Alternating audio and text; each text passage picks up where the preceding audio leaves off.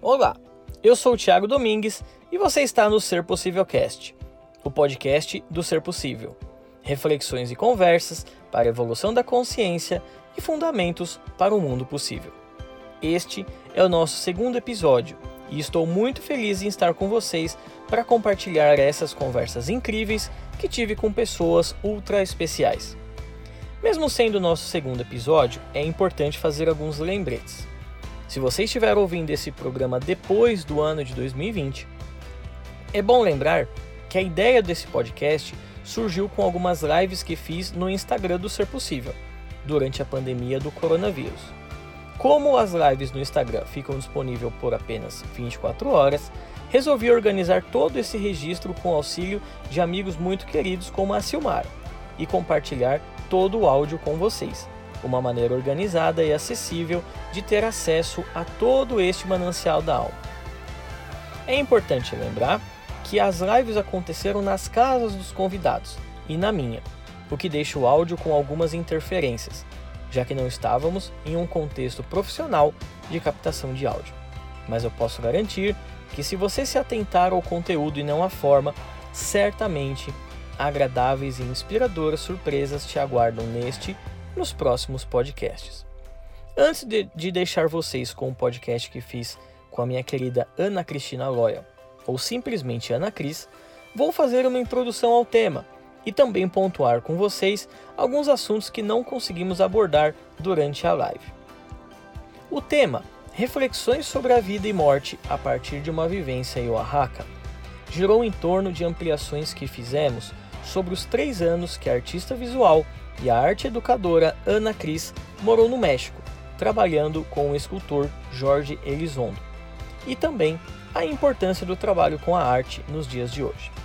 Ana Cris e sua irmã, a nossa querida Eliana Thier, hoje coordenam o ateliê Ocoili, na cidade de São Paulo, privilegiando o exercício da imaginação, da expressividade e principalmente do convívio e interações mediadas pela arte, que produzem alma, o que na psicologia analítica podemos simplesmente chamar de vida interior.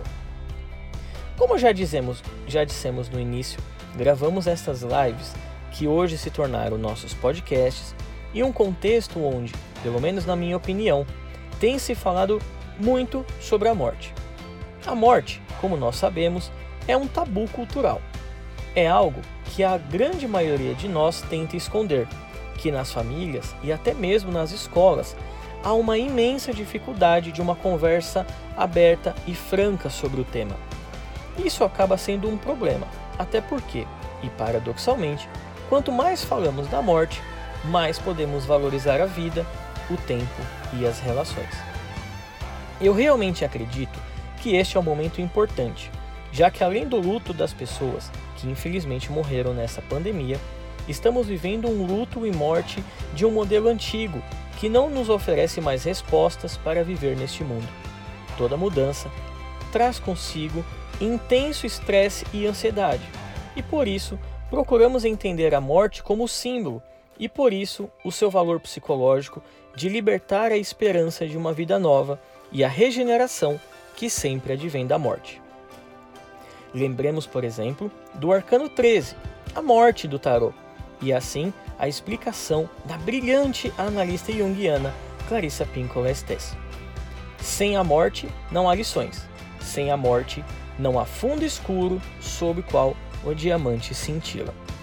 Quando falamos em morte, falamos também daquilo que é entendido como morte para o ego, e assim, quando as profundezas do inconsciente se abrem e os sentidos do self se manifestam, ocorrem as sincronicidades, que às vezes podem até ser dolorosas, mas é somente a partir da experiência das trevas, da escuridão e do vazio é que pode surgir o melhor encontro com a melhor companhia que é você mesmo.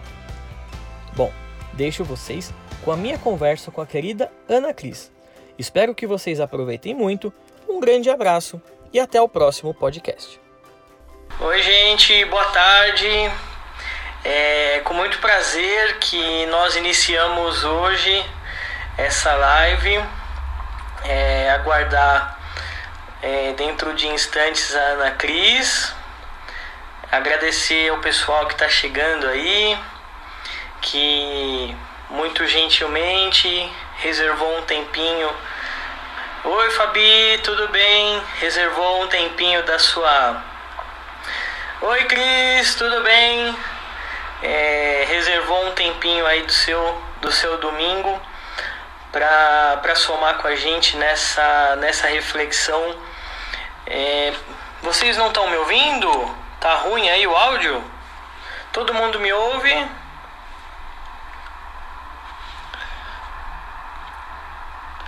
Pera aí que a Ana Cris chegou. Vamos lá. Cadê você, Ana Cris? Aqui. Oi, Paola. Que bom, que bom que vocês estão me ouvindo. Eu recebi uma mensagem dizendo que Olá! Aqui! Que bom! Oi, Jana! Obrigado, Wellington. O pessoal tá, tá dizendo aí que o áudio tá, tá tudo certo. Vocês estão me é. ouvindo é... também? Sim, sim, sim. E eu tava começando a agradecer o pessoal. Oi, Eli! É...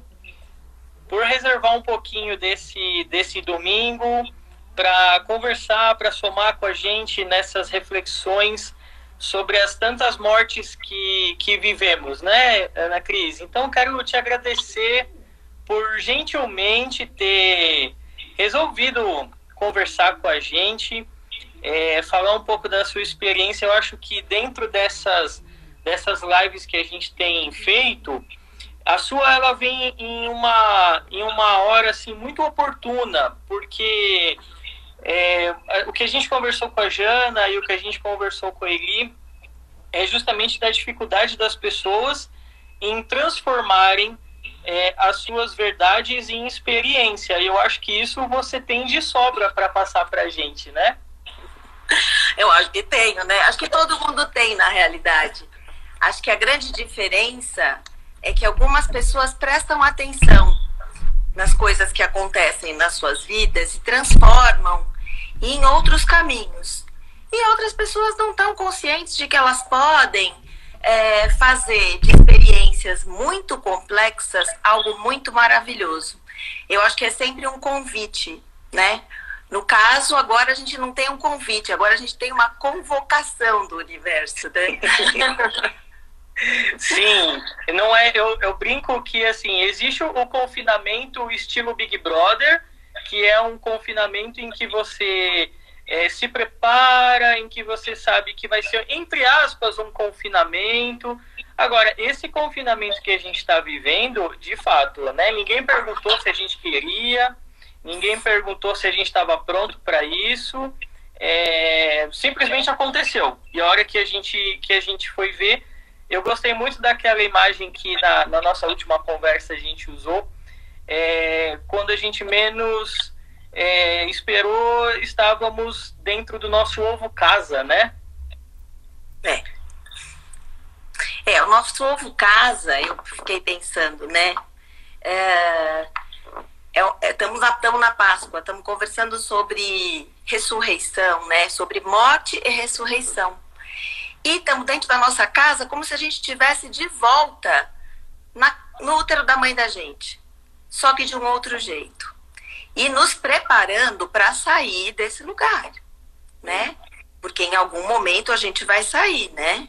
E sempre que a gente sai, algo acaba e outra coisa termina, começa, né? Então, é, eu acho que a gente está se preparando mesmo para uma grande transformação, né? Mas eu acho que a, a melhor transformação, a mais bacana é a que está acontecendo dentro de nós, né? Dentro das pessoas que estão é, quietinhas lá nas suas casas, tendo que dar conta, né?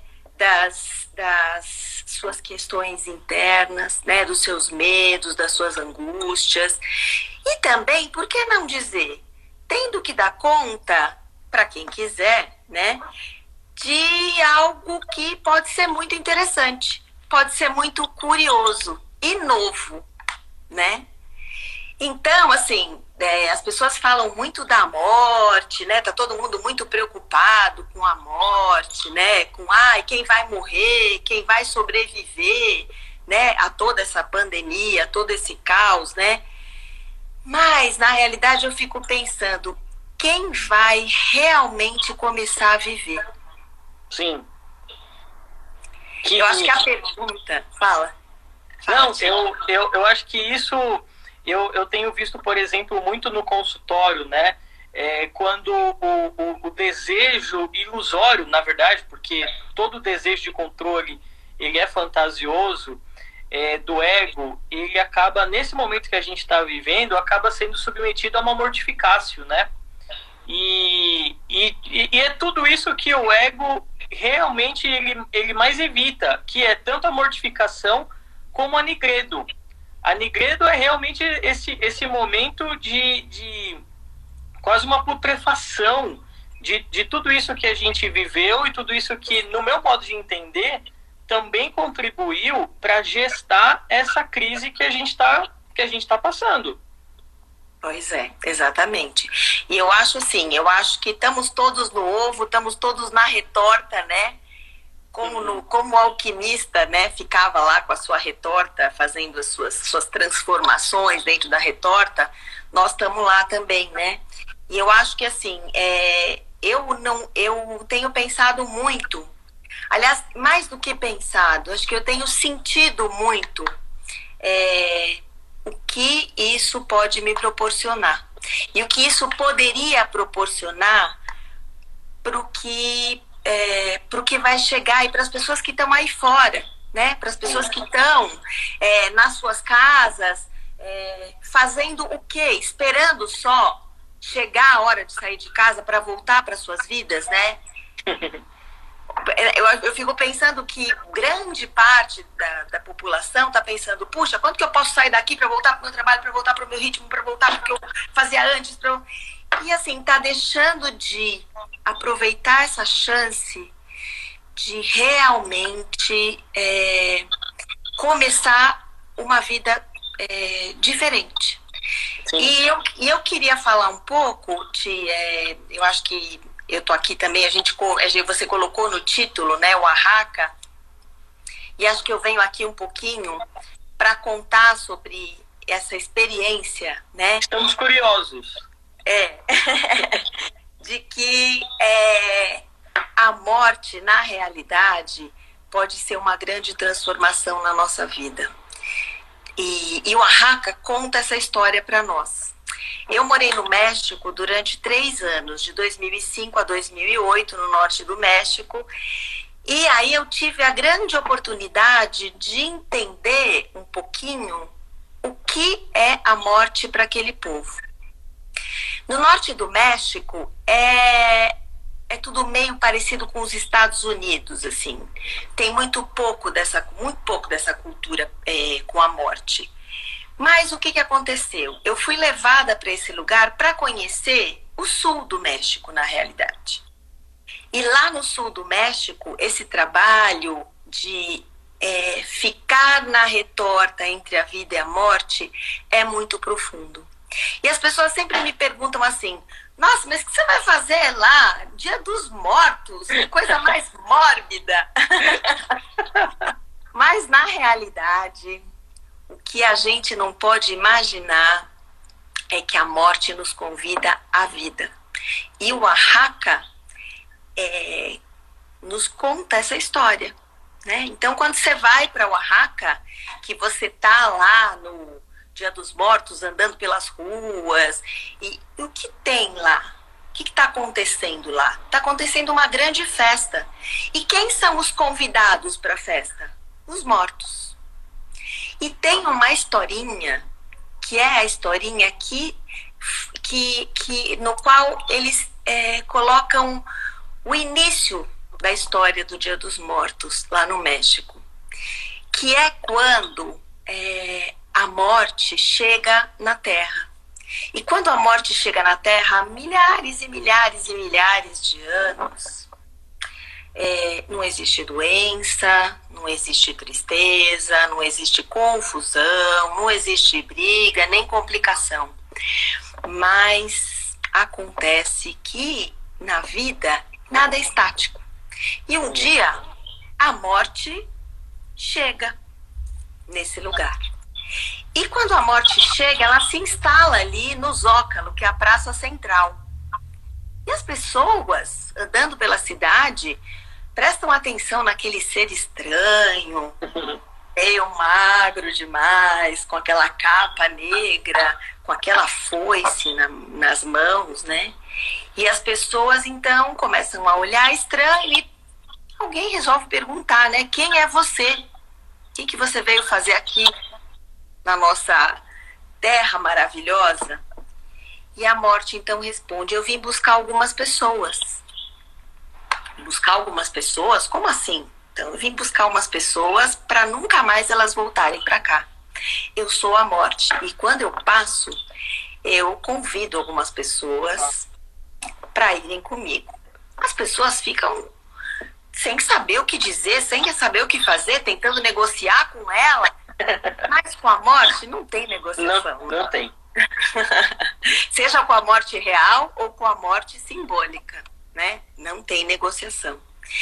E aí, então, o que, que as pessoas pedem para a morte? As pessoas pedem para ela é, levar os seus entes queridos um pouco mais tarde. E a morte então diz: ok, então à meia-noite eu estarei aqui no Zócalo esperando as pessoas que eu escolher para irem comigo. E o que, que os parentes das pessoas fazem? vão para casa e preparam a comida que essa pessoa que vai embora mais ama e colocam flores na mesa e todos tomam juntos o mescal, que é a bebida é, que existe lá em Oaxaca, e todos cantam as músicas prediletas, né, dessa pessoa que vai embora e todos se abraçam e se despedem. E a morte vai passando de casa em casa e vai assistindo essa despedida das famílias. E à meia-noite, quando as famílias vão com os seus parentes, né, lá para o Zócalo, para a Praça Central, a morte então diz comovida: Olha, vocês realmente me emocionaram. Eu não sabia que existia esse tipo de sentimento entre as pessoas. Então eu vou fazer um acordo com vocês. Uma vez por ano, que é no Dia dos Mortos, eu vou permitir que os mortos voltem, os entes queridos de vocês retornem à Terra. E aí vocês vão poder comemorar juntos. Só que eles não vão retornar como pessoas. Para vocês poderem enxergar esses entes queridos, vocês vão ter que se preparar. E vocês vão ter que estar com os olhos bem abertos. E não são só os olhos da cara, são os olhos da alma. E as pessoas então se despedem dos seus entes queridos, vão embora. E aí, uma vez por ano, a morte permite que as pessoas voltem. Só que não na forma das pessoas, né? Acabou mas a gente vai prestando atenção nos sinais e nos símbolos que tem nessa nesse retorno. Eu vou contar uma história bem interessante minha lá em Oaxaca que eu amei. É, eu tava, eu fazia Tai Chi Chuan na numa praça e era tava perto do Dia dos Mortos. E eu tava fazendo meu Tai Chi Chuan e de repente eu olhei para o céu e tinha assim uma nuvem amarela andando assim no céu. Mas era uma nuvem amarela, muito amarela. Eu falei, nossa, o que é isso? E a minha amiga mexicana falou para mim assim: ah, sabe quem são? São as borboletas monarcas. Elas começam a vir do Canadá, passam por todo o continente e vão lá para o sul do México, lá em Chiapas. E lá elas morrem. Lá elas acasalam, elas morrem e acabaram. E os filhotes ficam ali, os caso, as lagartas nascem, os casulos é, é, nascem também, ficam lá pendurados nas árvores. E quando chega a hora do verão voltar lá para cima no Canadá, os filhotes das borboletas é que retornam para o Canadá. Eu fiquei pensando, né? É uma coisa incrível, né? Porque naquele momento eu entendi que a morte não é o fim. Sim. A morte é, na realidade, um novo começo, né? Porque é, o México ele está cheio dessa simbologia, né? Até na natureza você encontra esse jeito de entender e de perceber a vida e a morte de uma outra forma. Né? Como, é que, como é que você entra numa festa, né? Como é que você está encontrando com crianças caveiras, cachorros vestidos de roupa caveira, né? Como assim? Mas o que que acontece, né? O que que o Oaxaca, a experiência de Oaxaca nos conta? Através da morte, essa experiência nos convida a pensar como a gente tem lidado com a nossa vida e com a nossa história. Sim. Essa é a grande é, conexão que o Oaxaca faz com a vida através da morte. Ana Cris, sabe que, que enquanto você falava disso, eu, eu lembrei de um, de um trechinho é, de um poema da Adélia Prado, que ela diz que tudo aquilo que a memória ama fica eterno. Exatamente. Então, é, a morte, dentro, dentro dessa, desse, desse, símbolo, na verdade, ela, ela tem realmente um valor, um valor psicológico. É, que, que é a partir dessa, dessa mortificação é que existe um, um espaço para o novo, que, que existe um espaço para que a vida aconteça. Então, eu acho que essa reflexão que você está trazendo é, é, é uma reflexão necessária no, nos, nos dias atuais, porque ela nos convida à reflexão assim, o que é que precisa morrer, né? Tudo isso que a gente está passando hoje, é, eu, eu, vejo muita, muita gente falando assim, ah, eu não vejo a hora de tudo voltar ao normal. E o meu maior medo é que tudo volte ao normal, porque foi, foi vivendo dessa forma que a gente é, se habituou a falar que é normal, que, que gerou essa pandemia maluca. Então, eu acho que, como você falou, a sabedoria ela ela tá nos olhos de quem consegue ver a gramática simbólica da natureza, da vida. Sim. Sim, na realidade, né, o que a gente estava falando no começo, né, é um grande convite para nós, né? Não vamos dizer que a gente, a gente não está assustado, Claro Sim. que a gente se assusta, né? É um evento, eu acho que assim, é um evento. Eu, eu não imaginei que eu fosse viver para ver uma situação do planeta desse tamanho, né? A gente sempre, é, ao longo da vida, fala assim: nossa, será que o mundo vai acabar? Será que um dia o mundo acaba? Não. Eu acho que o mundo não acaba, um mundo acaba, né? Eu acho que aquele mundo que você fala, né? Ai, quero voltar para a minha vida normal. Não, aquela vida não vai mais existir, né? Por isso que a gente, eu imagino que a gente esteja dentro de casa, ou pelo menos eu estou dentro da minha casa, é, refletindo sobre isso. Acho que tem gente que está refletindo e tem gente que não está. Mas assim, como é que eu vou sair para esse novo aberta para receber ele? né? E não engessada no meu, no meu, na minha, no meu, na minha forma passada, né? Eu não, consigo mais ser lagarta, né? Eu tô no casulo e na hora que eu sair vou virar borboleta, né? Não vai ter jeito, né? Agora, é, é uma possibilidade, né? A gente sabe que é, lembra daquela daquela cena do Zorbo grego, né? que ele bafora o casulo da lagarta para a lagarta sair mais rápido. Sair mais rápido. E a, e a borboleta cai morta no chão. Então, eu acho que assim, é, é tempo da gente ter paciência e se acalmar, Sim. né? Para poder sair na hora certa, né? Para poder sair como borboleta, para viver o nosso, o nosso, nossa forma de borboleta, né? E eu acho que o Oaxaca tem essa tem essa, esse encantamento, né? Porque eu acho também que a gente vive uma vida, né? Tão assim quadrada, tão certinha, tão que a gente está achando que a gente está controlando, né? Que a gente está fazendo tudo assim e vai acontecer tudo assado. E não é assim. Não acontece, né? A gente agora está tendo um, um exemplo esplêndido, maravilhoso, né? E dramático de que não é assim, né? A última coisa que eu fiz antes dessa pandemia, que assim, a priori eu falei, nossa, tá todo mundo maluco, né? Não vai, que que tá falando de pandemia? Imagina que vai ficar preso em casa. Eu não acreditava nisso, achei que era fake news. Mas aí aconteceu uma coisa, né?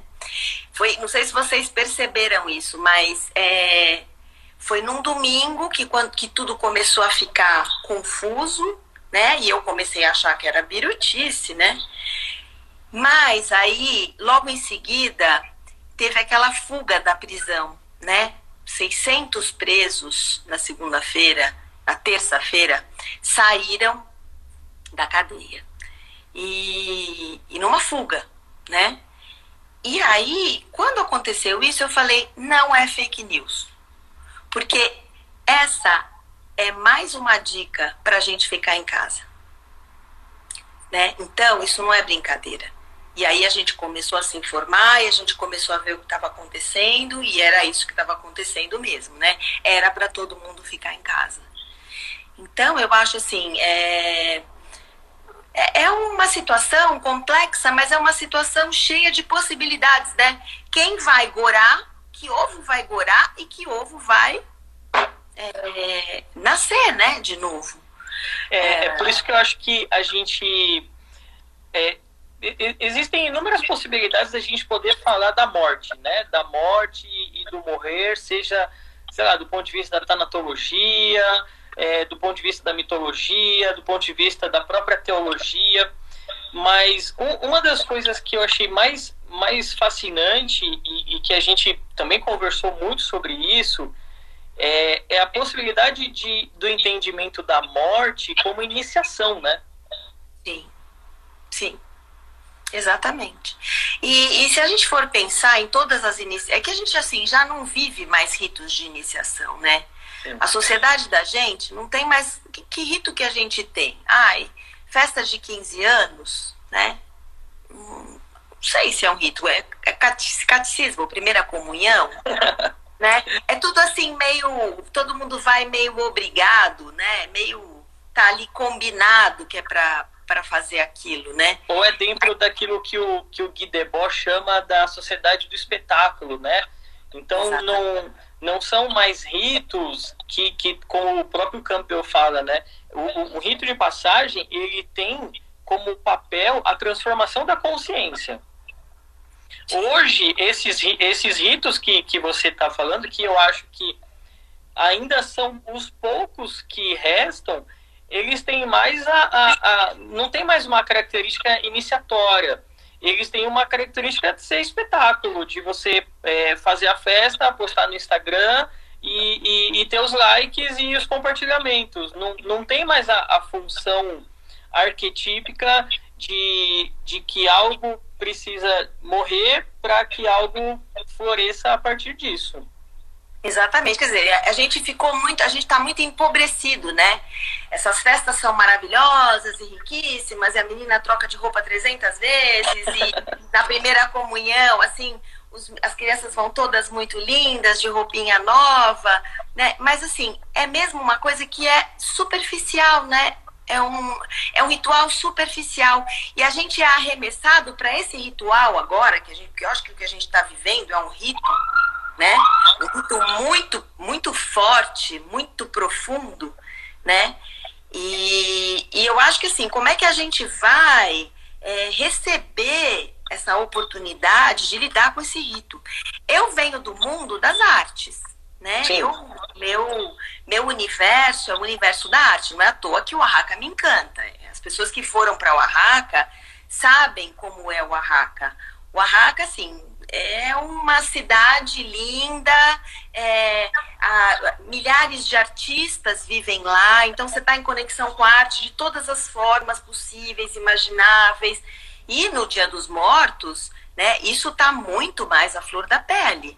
Né? A arte é específica, então assim tem muitas coisas ligadas à arte, tem muitas é, festas que acontecem, tem a festa do cemitério, mas as pessoas falam, nossa, mas que profanação, né? Você ir no cemitério, fazer festa, dançar, como assim? E é impressionante, porque como o convite é para a vida, então existe um sentido ali.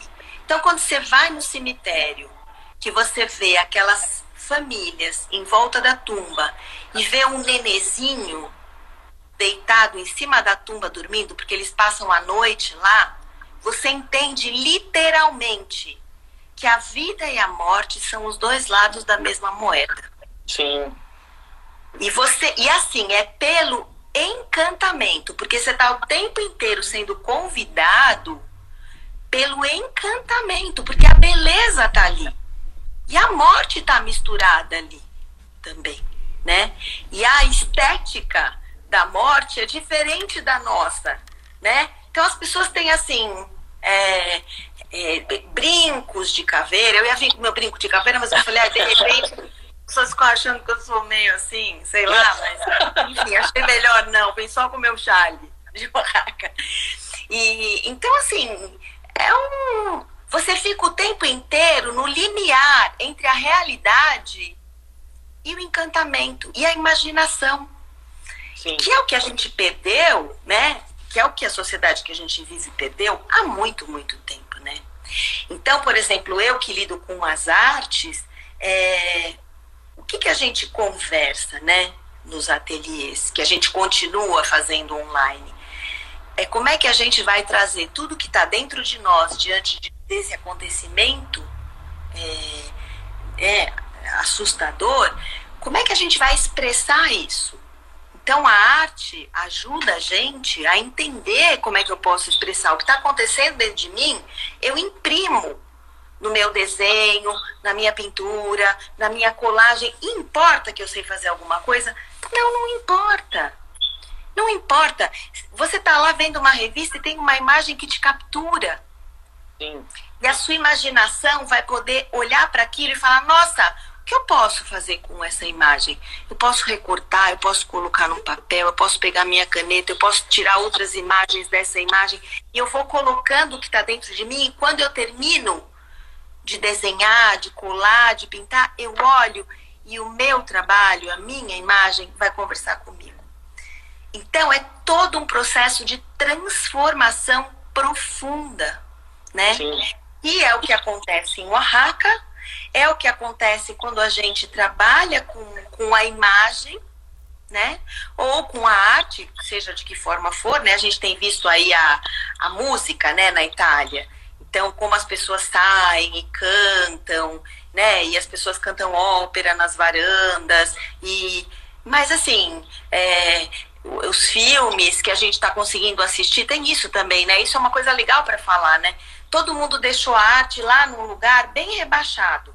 Então, assim, Sim. isso, a arte não presta para nada, ixi, que bobagem, isso é perfumaria, que besteira, né? Vamos, vamos produzir, vamos trabalhar muito, vamos ganhar muito dinheiro, ninguém precisa de arte mesmo, eu vou no cinema, assim, só para me divertir eventualmente. Bom, mas não é bem assim, né? Eu acho que tudo isso que está acontecendo aqui é, é um grande, aqui não, né? No mundo inteiro, é um grande convite para a gente entender que sem a arte a nossa vida aqui recolhida em casa seria um grande tédio e uma grande tristeza. É, eu, é. gosto, eu gosto muito do James Hillman quando ele vai ele vai trazer a reflexão justamente sobre a doença do literalismo. Sim. E, e, e, como a gente, é, sem perceber, claro, a gente acaba sem, a gente simplesmente acaba entrando nessa grande engrenagem da produtividade. Então, a, a questão do, do, da forma com que a gente usa o tempo hoje é o tempo da produtividade. Só que o tempo da alma é, é o tempo da lentidão. O tempo da alma é, é, é um tempo, não é um tempo cronológico que você consegue mensurar no relógio. É o tempo dos acontecimentos, o dos acontecimentos, o dos acontecimentos, o dos acontecimentos. Ela tá, ela tá para fora, ela tá pro mundo do trabalho, ela tá pro, pro mundo da fixação nas personas, né? Só nos seus papéis sociais. E, e, e eu acho que esse confinamento ele está trazendo a gente para algumas reflexões é, seja no sentido de desliteralizar, é, da gente abraçar o nosso mundo interno. Então, agora eu não estou mais saindo para ir trabalhar, então eu preciso entender que eu não sou só aquele que trabalha. Eu sou uma pessoa que tem um coração que bate e um coração que, que precisa é, encontrar um sentido para a sua experiência de vida. E muitas vezes esse sentido ele vem eu gosto muito de uma frase do Manuel de Barros que ele fala que a imaginação serve para aumentar o mundo. E, e, e, esse, vamos dizer assim, essa, a, a, imaginação como lente de aumento do mundo, ela, ela precisa dessa antessala estética. Ela precisa é, compreender que tem coisas que você vai precisar expressar. Quanto mais você guarda isso, quanto mais você reprime, isso acaba se tornando doenças, é gatilho para transtornos psicossomáticos. Então, a ideia é realmente isso, expressar, colocar para fora. É, é, é, a gente perder essa impressão que, que uma, uma vida estética ela é só para artistas, né? Exatamente. E eu acho que esse convite, né, para a gente ficar, esse convite barra convocação, né, para a gente ficar em casa, na realidade é a grande oportunidade, né, da gente prestar atenção no que está dentro de nós e, e, e, ter como expressar isso, né? Porque eu fico pensando, tem um monte de gente lá trabalhando e fazendo. Eu, eu, foi engraçado, eu conversei com uma aluna minha que falou assim: Nossa, os meus pacientes estão muito malucos e eles querem trabalhar muito e eles estão trabalhando muito e eles estão desesperados, eles não têm tempo para nada. E eu falei, gente, então quer dizer que nada mudou? Tá todo mundo fazendo a mesma coisa dentro de casa, né? Ninguém tá parando um pouquinho para alimentar a sua alma, para aproveitar essa grande oportunidade né? De olhar para dentro de si. Eu acho, acho bem curioso, porque a gente vive numa sociedade em que as pessoas dizem assim: ah, o viver é o agora. O futuro a gente não sabe, o passado não existe porque já acabou. Eu falo, gente, mas de onde vem essa, essa reflexão de porta de venda? Lógico que a gente precisa viver o agora. Nós estamos aqui vivo, né? Só que é o seguinte, nós estamos aqui só porque a gente tem uma história, né? Porque a gente tem uma memória. A gente foi construído a partir dessa memória e dessa história. E o que vai acontecer no futuro não está na nossa mão, mas muito provavelmente, como a gente está vivendo o nosso presente, vai é, apontar detalhes para o que o nosso futuro vai nos reservar. Né? Nós não temos controle sobre ele, de jeito nenhum. Mas não adianta a gente também achar que isso não vai acontecer, porque também vai acontecer. Né? É, você, você tocou num, num, ponto que eu dou. Nossa, eu adoro falar sobre isso. Eu nem sei se, se a partir do momento em que a gente falar sobre isso, a gente vai se desviar do nosso tema. Aí, se a gente desviar, você, você me, me traz para cá, porque eu sou. Eu, eu vou indo. Porque tá. é, também, quando a gente fala dessa doença da literalização, é, do individualismo, né? Tem muita gente que, que confunde individualismo com individuação. São, são duas coisas totalmente diferentes. É, como que a forma que a gente está é, conduzindo as nossas vidas, é, ela vai nos afastando dessa referência às nossas memórias, a, aos, ao cultivo de uma lembrança afetiva dos nossos antepassados. E, e como isso é, também funciona como uma forma de ancoragem. Só que Sim. a partir do momento em que você não tem essas referências, porque em algum momento ou elas se perderam, ou você acha que isso é uma coisa desnecessária, o, o, ego também fica à deriva, porque o ego ele precisa de uma sustentação. E essa sustentação também pode vir dessas histórias dos antepassados, para que você consiga se localizar nessa. ter uma referência cósmica, assim, de onde eu vim e para onde eu vou, inclusive, né? Sim, exatamente. Não, eu acho que você não está desviando nada, porque se a gente pega essa sua conversa e leva lá para Oaxaca, né? Hum. Nossa, isso é incrível, porque é exatamente o link que a gente pode fazer é, dos antepassados. O que, que eles estão fazendo ali? Eles estão honrando a memória de quem não está mais presente fisicamente, mas que está tão vivo quanto se estivesse ali com o corpo ali presente. Sim. Entendeu? Então eu acho que isso que você está falando é bem interessante, porque lá em Oaxaca isso é sagrado. Não é à toa que tem Dia dos Mortos, não é uma festa só de Dia dos Mortos, né? É um momento em que eu honro a minha história, os meus antepassados, ou as pessoas que não estão mais aqui, se não são os antepassados, são os que se foram, os filhos pequenos, não importa quem seja, né? E assim, você vai, você fica entre é, a alegria e a tristeza, que é, na realidade, o ritmo do nosso coração, né? A alegria e a tristeza, né? Fique pensando, eu dei um, uma tarefinha para as minhas alunas de arte, uhum. fiz um convite para as minhas alunas de arte com aquele primeiro gráfico do, do coronavírus, que era Sim. assim montanha e depois tinham dois pauzinhos assim maiores na lateral esquerda indo para cima que poderia ser muito pior. Então a ideia era achatar aquele gráfico, né? Aquela parábola. Que na realidade aquela parábola, se a gente prestar atenção nela, ela está contando exatamente o que nós estamos conversando aqui. Ela sobe e ela desce. Né? Então, assim, o convite para nós nesse momento, que eu acho que é o grande pavor da vida das pessoas, né?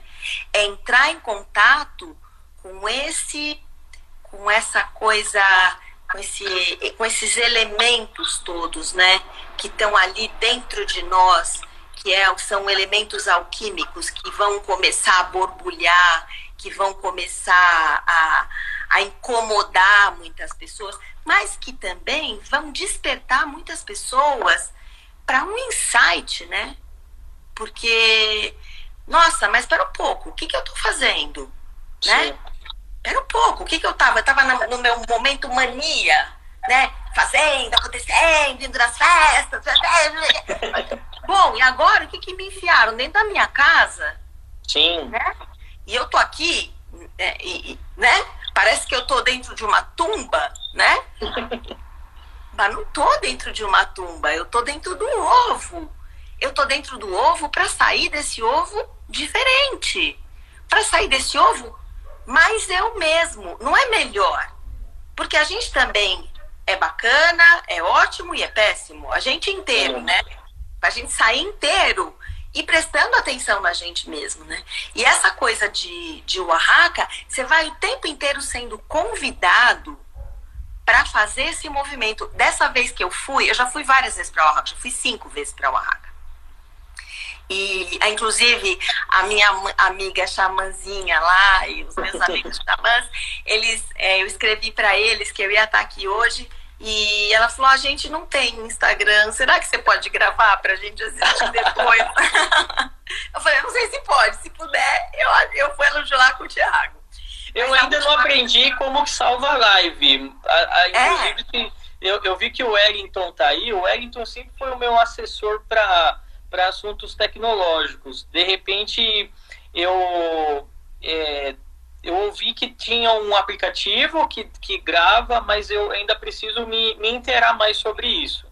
Ah, então, Wellington, por favor, você dá uma força aí para a gente poder mandar essa live para Guadalupe e para o Manuel lá em Oaxaca. E, e aí, essa vez que eu fui, foi muito curioso, porque tem um lugar que chama Monte Alban, que é um sítio arqueológico maravilhoso, né? E, e, a gente vai sempre para Monte Alban e sempre tem alguém ali, damos um jeito. Obrigada, Wellington. e a gente sempre vai e faz o mesmo caminho, né? Vai para um lugar, dá a volta, ali é um, é um sítio arqueológico enorme. E dessa vez foi muito curioso, porque dessa vez eu peguei e conversei com o mesmo cara que levou a gente para passear o ano passado, lá, o mesmo guia. E ele olhou para minha cara um ano depois e falou assim: Eu conheço você. E eu falei: Claro que você me conhece, eu estava aqui ano passado. Então ele falou: Então, vou levar vocês para um outro lugar dessa vez. E ele levou a gente primeiro para o lugar contrário, onde todos os turistas vão. Ele levou a gente para um outro lado que não tinha quase turista. Ele mostrou algumas casas, ele contou algumas curiosidades, né, para gente a respeito daquelas casas e que assim o pai é, era, era o único que era enterrado é, fora da casa. E aí ele falou assim: vocês querem entrar numa tumba? Uau! Aí é, gente, ele levou a gente nessa tumba e aí era uma escada assim bem íngreme, né? E, e ele falou: primeiro eu tenho que entrar lá dentro porque eu preciso pedir autorização para quem quiser entrar. Porque se a gente entra sem autorização, pode ter uma cascavel, pode ter uma aranha, um escorpião. Então eu preciso ir lá para pedir essa autorização para vocês entrarem em segurança. E aí todo mundo ficou meio assim, ai, não vou? Eu falei, ah, eu vou. eu falei, eu quero entrar na tumba. E aí você desce uma escada assim, bem, bem íngreme, e você entra e você vai num lugar bem fundo, assim. É bem escuro. E lá no fundo tem um patamarzinho, assim, pequenininho, como se fosse um banquinho de pedra. E ele falou: você vai entrar e você vai sentar lá no fundo. E você vai ficar lá um pouco. E foi uma experiência tão incrível, porque assim, você ficar. Primeiro que muda totalmente a temperatura corporal. Você tá lá em cima, né? E você tá no calor, e o sol tá batendo, e você tá. Quando você desce para um lugar desse, você começa a perceber como é fresco lá embaixo e agradável. Então, é uma sensação mesmo de você entrar, não só na tumba, mas entrar dentro de você mesma. Uhum. E essa experiência foi tão incrível, é, porque eu fiquei lá uns cinco minutos. Né? O pessoal ficou lá fora, ninguém mais quis entrar, o pessoal ficou lá fora. E todo mundo ficou com medo que eu passasse mal. eu confesso que assim, eu não passei mal. E fico pensando, é, que curioso, né? Eu já visitei o mundo de Hades muitas vezes na minha vida. Eu não morri, meu corpo está aqui, eu estou aqui aprendendo, né? Estou vivendo a minha vida da melhor maneira que eu posso, tentando saber quem eu sou o mais que eu puder. Mas assim, como a vida já me foi tirada várias vezes e como eu escolhi o que eu ia fazer com isso. Eu acho que isso é importante, né? A gente está vivendo um momento em que a gente está a gente tá achando que a gente não tem escolha. Não é isso. Muito pelo contrário, a gente agora está podendo escolher mais do que nunca. Porque quando a gente morre simbolicamente e renasce, é aí que a gente vai poder fazer as nossas verdadeiras escolhas. Você sabe que você trazendo tudo isso, eu lembrei lembrei de uma frase do Freud que ele diz assim: não me dê o que eu peço, porque não é isso que eu preciso. Ótimo! E, e, e, e, no, no mundo é, onde a gente tem esse senso de orientação tão autêntico e espontâneo que é o self, né? Então, quando, quando de fato as, as profundezas e, e toda essa sabedoria do inconsciente ela, ela se manifesta, é, essas sincronicidades, elas acontecem, né? Por mais que a gente saiba que são sincronicidades que na maior parte das vezes elas são elas são dolorosas, às vezes a perda de um emprego, o término de um relacionamento, são sincronicidades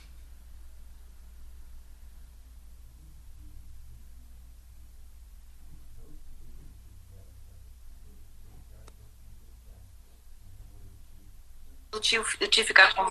deu uma congelada. Deu uma, é, deu, deu, uma, deu uma, uma travadinha aí. Eu não sei se. Moço, está me conseguindo me ouvir aí direitinho? Ah, então tá bom. É, eu, eu não sei assim onde que se, se porventura travou alguma coisa, mas é, eu, eu achei muito interessante isso que você falou é, da escuridão, das trevas, porque é justamente a partir da experiência das trevas, da escuridão e do vazio que, que pode surgir o melhor encontro com a melhor companhia, que é você mesmo. Pois é. Mas se você não é uma boa companhia para você mesmo, se você não sabe quem você é, você pode estar realmente numa sinuca de bico, né, Tiago? Eu acho que essa é a grande, esse é o grande lance, né? Eu acho que quando você tá com você mesmo e você sabe quem você é, você tá você tá confortável, não é assim, ai, folgado. Folgado é uma coisa, confortável é outra né? Meu professor de yoga sempre fala é, conforto e estabilidade na postura. Né? Então, confortável é o quê? Você está bem com você. Né? Não é que você tá fofo, feliz, porque assim, esse, essa sociedade que a gente vive também é isso, né? Ai, não tô feliz. Se eu não tô feliz, dá licença que eu tô, que eu vou, tchau, fui, né? O que, que é feliz? Né? Eu fico pensando, o que é felicidade? para algumas Sim. pessoas. E acho que as pessoas estão nesse momento vivendo, né, é, um momento muito complicado, porque o que elas achavam que era felicidade, de repente, parece que não é, né? Sim. Eu, eu, eu gosto. O Jung, assim, ele tem, ele tem várias definições de, de neurose, né? E, e uma das definições de neurose que eu mais gosto no Jung é que ele diz que a, a, a neurose mesmo é a angústia de uma alma que ainda não descobriu seu significado. Pois é. Pois é. E, é, fala. Não, e, e, assim, às vezes a gente está tão preocupado em buscar essas respostas fora da gente e joga no Google, né? Hoje está muito fácil, então que, o que, que é aperto no peito? Joga no Google, aperto no peito. É, o que, que é dor no coração? Joga lá no Google mas a, a, as verdadeiras respostas para aquilo que a gente procura está dentro da gente. Só que você não precisa e não pode, às vezes, para encontrar essa resposta, tá sempre feliz, né? Você, senão você entra num quadro maníaco. Pois é. Às vezes a gente precisa da tristeza e, eventualmente, até mesmo fazer um quadro depressivo para que você entre em contato com esse mundo interno que é de onde vai surgir a resposta para a pergunta ou para a experiência que a sua alma está precisando. Pois é, mas para isso você precisa querer, né? Eu acho que assim, para isso você tem que ter consciência desse seu querer. E eu acho que aí a gente esbarra num, numa questão muito complicada na sociedade em que a gente vive, né? As pessoas, elas, é, você falou, a gente joga no Google, né? A gente joga no, no Google, a gente joga no outro também, né? Sim. Então, assim, se eu não tô feliz, se eu não tô ótimo, a culpa é do outro. A culpa não é minha. Então eu tenho que buscar minha felicidade porque essa outra pessoa não tá trazendo o que eu tô precisando, né? Então, eu sei lá, eu mudo de namorado, eu, o outro pode ser a casa, eu mudo de casa, o outro pode ser o país, eu mudo de país, né? Se possível, eu mudo de planeta né? Porque se eu não estou feliz, eu tenho que mudar alguma coisa que está fora de mim. Mas e o que está dentro de mim? Que agora não tem como é, fugir, né? Até você pode fugir, você pode sair, você pode ir trabalhar, você pode ir para a rua. Você tem essa opção. Bom, mas tem um vírus aí fora que queira você, goste você ou não, ele está aí fora, né? Então, é, e outra coisa, né? A gente está assim, é, nesse momento a gente está descolado dos outros, né? Então, assim, é um descolamento é, que vai ajudar a gente, assim, a, a, a, ser a gente mesma, a fazer a, a, nossa, a nossa bolinha, sabe? Uhum. Não aquela coisa amalgamada, grudada. Sabe a criança quando brinca com massinha? Você dá na mão de criança massinha colorida, né? Qual é a primeira coisa que ela vai fazer? Ah, ela vai amassar, vai ficar super divertida. Na segunda opção, ela pegar o azul, misturar com o vermelho, misturar com o amarelo, misturar, fazer um bolão, assim, que fica tudo misturado, fica um pastício, né? E aí você fala, é o que, é o que, é o que a gente pode ficar, é assustador, né? A gente pode virar um pastício. A gente não sabe mais quem é a gente, a gente não sabe mais quem é o outro com quem a gente convive, a gente não sabe mais nada, né? Então, eu acho que assim, é, é, esse convite ajuda a gente, tá ajudando a gente a entender quem a gente é. Ou pelo menos dar o primeiro passinho, né? Para saber quem a gente é nesse mundo e como é que a gente. Imagina quando. Imagina, imagina um. Assim, um. Vamos fazer uma imaginação, assim, possível. Vamos. Coisa bacana, assim. Se todo mundo que tivesse hoje na sua casa pusesse o pé nessa proposta, né? Olha, entre dentro de você para saber quem você é, né? Olha para você um pouco. Olha para você de verdade, para o seu coração, tá? Para sua alma.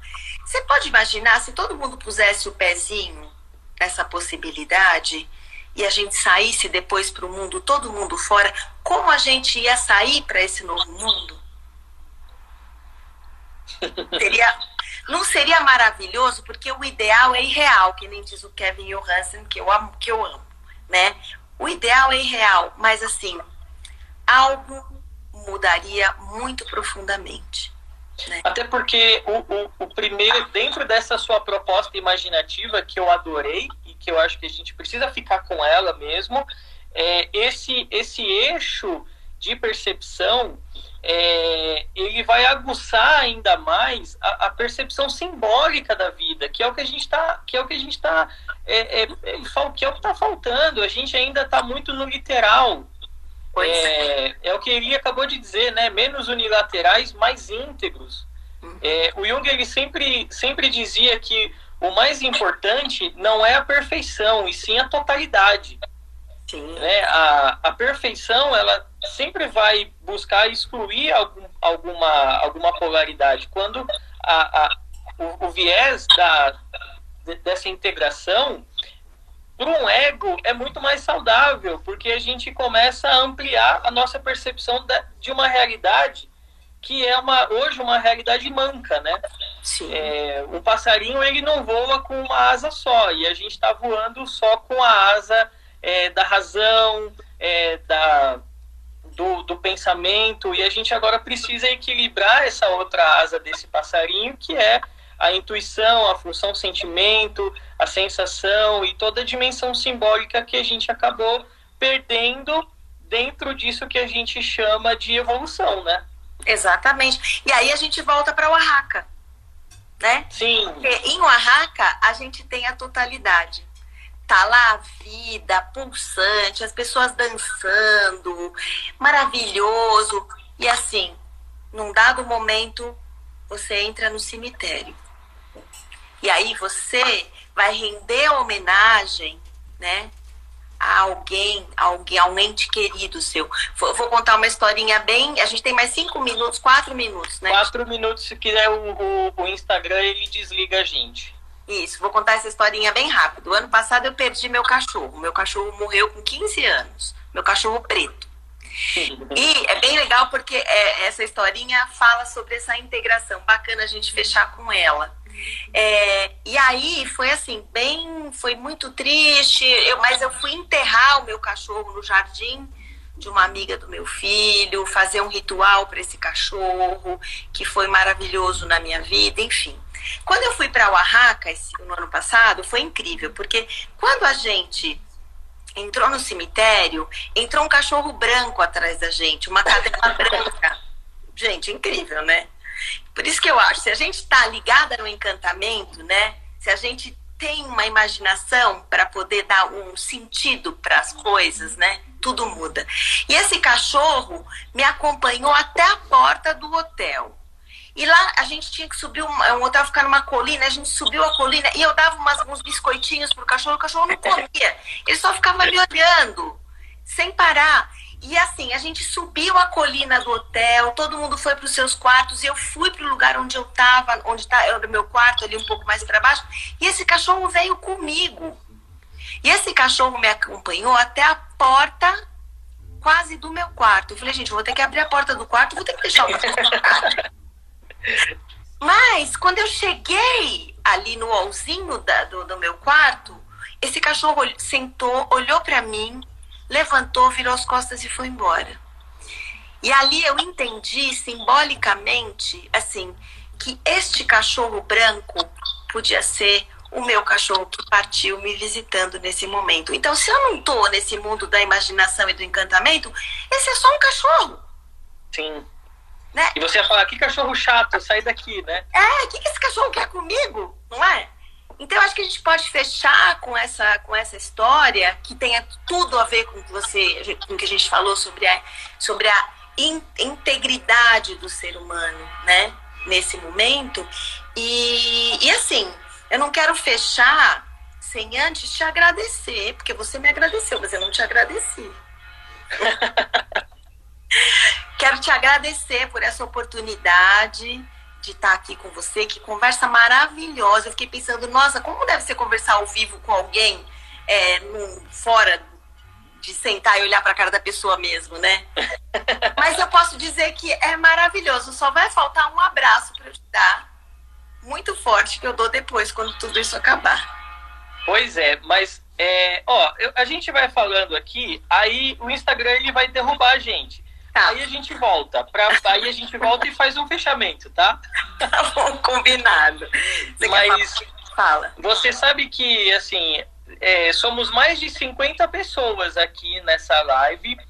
E, e eu acho que esse abraço que você está falando é, é, um, é um abraço que a gente consegue, a, através de todo esse movimento que a gente está fazendo, o abraço ele é insubstituível, né?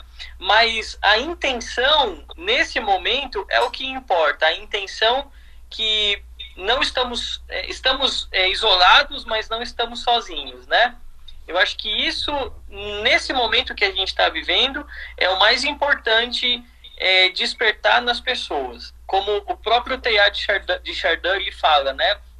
É, estamos aqui nessa vivendo nessa consciência é, que a tudo habita e que a tudo permeia.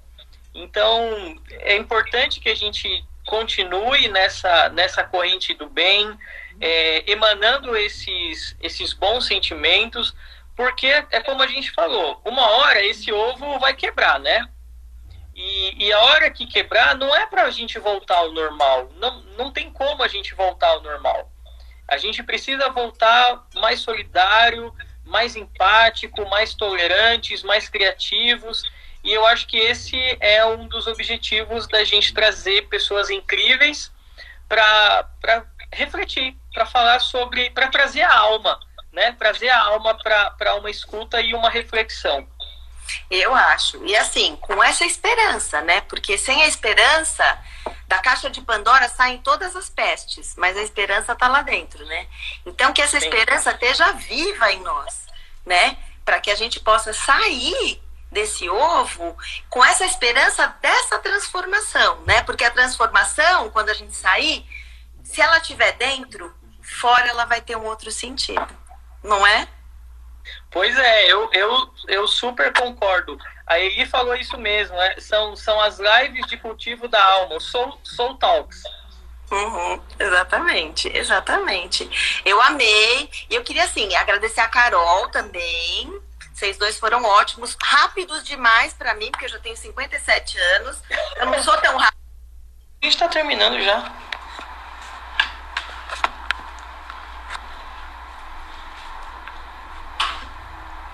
Entrou. Entrou, né? Só tem eu. Só tem... Só tem eu e você.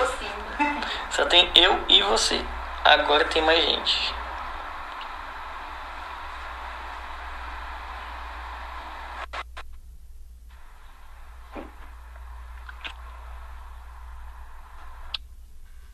Pronto, tem eu também, ó, Carol. Aí.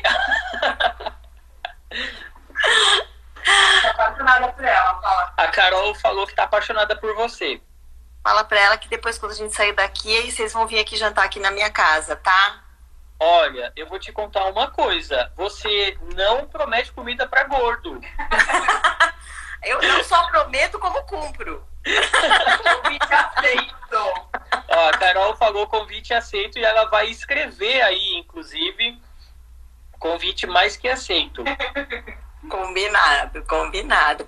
E eu queria, saber o que, Ti? Agradecer também ao pessoal lá de Oaxaca, sabe? Eu acho que o Wellington, se ele conseguir gravar, é, eu quero muito que essas pessoas é, ouçam, né? Essa gratidão toda que eu tenho por eles, porque eles são pessoas muito especiais, que receberam a gente e que ensinaram a gente a lidar com esse encantamento né? E, nossa, é um, eu preciso dizer isso com energia. Você falou do abraço, né? Que Sim. chega é, na realidade. Bom, mas a gente é energia, né? Se a gente é energia, esse abraço vai chegar e de uma forma tão profunda e forte que a gente não pode nem imaginar, né? Sim, dessa sim. Nossa, dessa nossa, desse nosso jeito quadradinho de pensar a vida, né?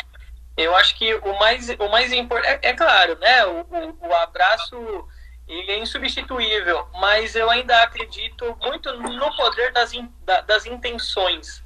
É, eu, eu tenho assim muita, mas muita esperança que a gente é, depois desse ovo, né? A hora que a gente quebrar a casca desse ovo, é, a nossa consciência coletiva ela esteja de fato muito mais alinhada a partir de uma consciência planetária, é, em, em, valores que infelizmente são valores tão obsoletos, né? Valores como é, a compaixão, como a fraternidade e a própria gratidão. É, é, é tão difícil a gente ter uma oportunidade hoje em que a gente consiga falar sobre gratidão, né? A Sim. gente está sempre falando de dinheiro e de preço e difícil falar de valores, né? Então, é, é, esse é um é de fato assim uma grande esperança que eu tenho a hora que essa casca quebrar e a gente encontrar um, um mundo novo, essa, essa possibilidade da gente é, instaurar no mundo esses valores que um dia já fizeram parte, né? Pois é. E que podem voltar a fazer. A gente tem essa esperança, né, Ti? A Sim. gente tem essa esperança. E assim, deixo, deixo o Oaxaca aí na lista de vocês para quando vocês puderem um dia aí, quando a gente puder de novo, né? Pegar um avião na vida, que a gente não sabe quando vai ser esse dia, mas eu acho que eu acredito que as oportunidades virão de uma outra forma, né? E é isso. Obrigada, Ti. Ó, ficou faltando algumas imagens que você falou que ia trazer e, Tá. e algumas outras reflexões que eu acho que a gente vai ter que fazer uma outra live, hein? Ah, vou adorar. Eu vou adorar. A gente pode pegar um outro, fazer de um outro tema, ir para as artes em vez de ir para o Oaxaca. E Vamos. dizer para as pessoas, sabe, assim, não tenham medo de um papel em branco. Peguem um papel em branco, peguem um caderno, um, sabe, suas canetinhas, seus lápis de cor lá velhinhos, não importa, sua tesoura, sua colinha, e vá fazendo. Não tem. A arte é maravilhosa, ela não diz que tá certo ou que tá errado. Isso é maravilhoso, né? A arte não. Tudo que a escola fala assim, menino, essa conta tá errada, olha se tá escrito errado. Essa... Não. Na arte tá tudo valendo. Tudo pode. E quando a gente trabalha com a arte e a gente olha o que a gente fez, enxerga a nossa alma, é tão maravilhoso. Agora, essas imagens que você falou, como é que faz, Ti? Eu, eu envio para você essas, essas imagens, é isso? Vamos, vamos deixar o pessoal é, assim com uma curiosidade e aí a gente marca uma, uma próxima e aí você você compartilha com a gente essas imagens, a gente tece algumas reflexões sobre elas, acho que ia ser bem bacana. Eu vou adorar, vou adorar voltar. Vou adorar. Já surgiu até a, a Marilda falou para a gente falar sobre a arte como instrumento da alma. Isso aí tem, tem, tem muita coisa, né? A gente pode começar desde de arte terapia, a gente pode falar sobre Nise da Silveira, inclusive. Sim, linda, Nise, querida. É, e outra, e a Marilda, a Marilda é minha prima, que acabou de sair do hospital, que teve coronavírus. Ê, Marilda, se cuidem. Ela tá ótima, mas olha, ela é uma que tá dentro do ovo casa dela, refletindo muito profundamente sobre a vida dela, sobre a história dela. Ela é uma pessoa muito especial. É, eu, eu, além de, de, de falar das imagens, né, eu também tenho é, recomendado muito para os meus pacientes é, um diário de bordo da, da quarentena. Sim. Eu acho que, que o, diário como, como ferramenta de, de psicoterapia narrativa, como, como ferramenta, inclusive, de, de, de condução para esse mundo interno, é uma, uma ferramenta muito, mas muito útil. Muito. Eu tô aqui, ó, com o meu. Eu tenho aqui o meu álbum. Tá vendo? Tô aqui. Tô com...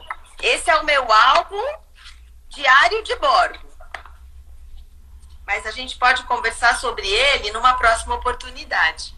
Com certeza, porque você é artista e eu, eu nem se eu levasse umas três vidas eu ia conseguir. Imagina, fazer... um dia você vai ser meu aluno e você vai fazer coisas que você não vai nem acreditar.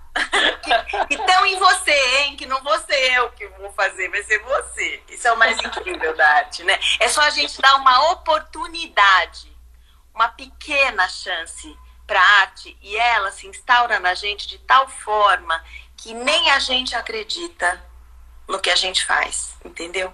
É uma oportunidade que a gente dá. Tia, você fica me devendo essa. Beleza, fechado.